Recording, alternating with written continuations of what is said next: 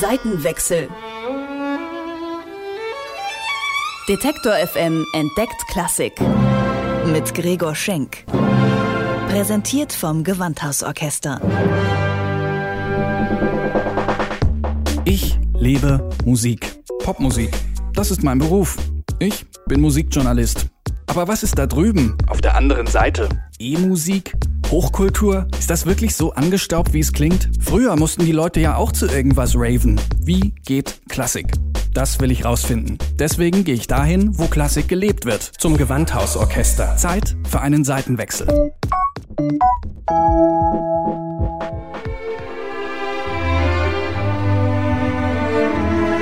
Ein guter Popsong sagt in dreieinhalb Minuten alles, was gesagt werden muss. Zumindest ist das so in den Charts und im Formatradio. Eine Sinfonie dagegen nimmt sich gerne mal etwas mehr Zeit. Im Fall von Franz Schuberts großer Sinfonie in C-Dur sogar sehr viel mehr Zeit. Die heißt nämlich nicht ohne Grund große Sinfonie. Knapp eine Stunde geht die Aufführung. Wie ein dicker Roman mit vier Bändern, schreibt Robert Schumann, selbst ein großer Fan von Franz Schubert.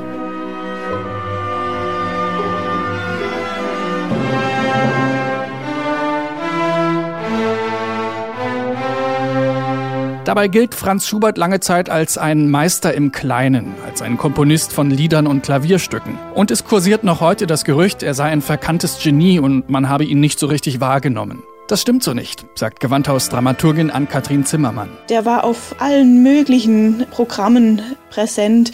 Man hat seine Vokalquartette überall gesungen. Seine Lieder waren unglaublich bekannt. Seine Kammermusik war bekannt. Man hat ihn in häuslichen Kreisen musiziert, in Privatakademien, in all den vielen kleinen Institutionen, die das Wiener Musikleben eben auch zu bieten hatte. Dass es auf dem ganz großen Podium der Sinfonik natürlich in der Zeit ziemlich schwierig war, das kann man sich vorstellen wer will schon neben so einem Ludwig van Beethoven mit Sinfonien rauskommen. 1824 wird Beethovens neunte Uhr aufgeführt und die stellt so ziemlich alles in den Schatten. Schubert will Beethoven nacheifern und hofft mit seiner großen Sinfonie genauso groß rauszukommen. Wie Beethoven veranstaltet er eine öffentliche Akademie, ein Konzert, bei dem er sich aber nicht traut, seine eigene große Sinfonie aufzuführen. Vermutlich aus dem ganz einfachen Grund, weil es ein hohes finanzielles Risiko war, dafür so ein komplettes Orchester zu engagieren. Er hat letztlich nur Kammermusik und Lieder aufgeführt, was mit dem kleineren finanziellen Aufwand verbunden war, was ihm aber umgekehrt einen ziemlichen Geldsegen dann ein eingebracht hat. Er hat übrigens auch mit den Publikationen seiner Werke, mit diesen Liedern, ziemlich gut seinen Lebensunterhalt bestritten. War ja einer der ersten Komponisten überhaupt, die so als freischaffender Künstler leben konnten. Wirklich nur vom Komponieren leben, das ist zu dieser Zeit fast noch nicht möglich. Während andere um die Gunst des Adels buhlen oder sich mit dem Unterrichten über Wasser halten, ist Schubert sowas wie der erste Freelancer unter den Komponisten.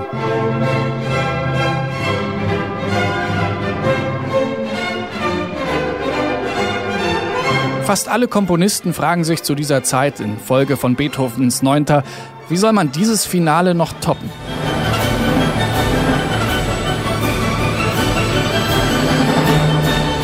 Tatsächlich ist Schuberts große Sinfonie in C-Dur ein kleiner Befreiungsschlag. Sie beschreitet neue kompositorische Wege und ist wegweisend für vieles, was danach kommt. Wenn man nur an den Anfang denkt, diesen Hörnerruf, ja, bam, bam, bam, badam,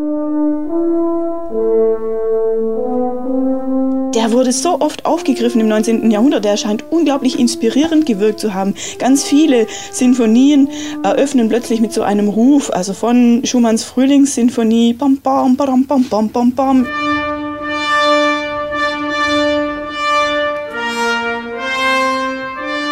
über Mendelssohns Lobgesang.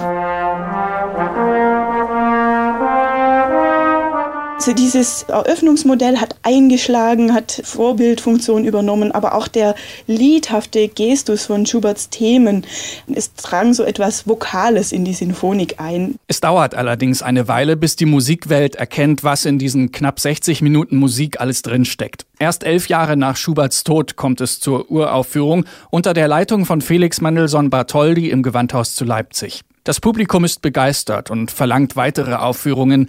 Aus den Spielplänen ist die große Sinfonie in C-Dur seitdem nicht mehr wegzudenken. Herbert Blomstedt dirigiert die nächste Aufführung im Gewandhaus. Der 90-Jährige ist ein großer Bewunderer von Schubert. Das Bewegende ist vor allem die Kombination von dem Liedhaften und das Symphonische.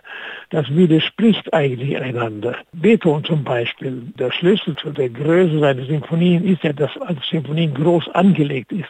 Aber diese romantische Ausdruck eines kurzen Liedes hat Beethoven selten. Aber das ist das, das Typische für, für Schubert. Schubert hat also beides drauf. Die knackigen dreieinhalb Minuten und die großen epischen Werke. Und er versteht es auch noch, beides unter einen Hut zu kriegen, also das Liedhafte ins Sinfonische einzubinden. Das ist umso erstaunlicher, als Schubert ein ganz junger Mann war.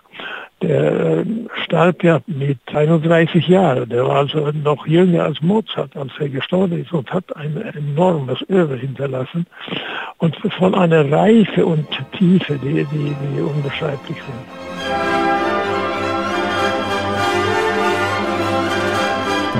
Die große Sinfonie in C-Dur von Franz Schubert. Für Herbert Blomstedt ist sie eine große Herausforderung, wenn er am Pult steht. Sie ist wahnsinnig anstrengend zu spielen, sagt er.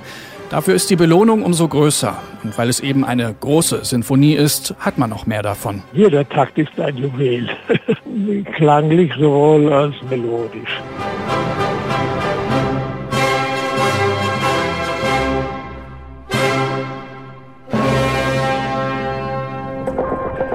Seitenwechsel. Detektor FM entdeckt Klassik. Mit Gregor Schenk. Präsentiert vom Gewandhausorchester.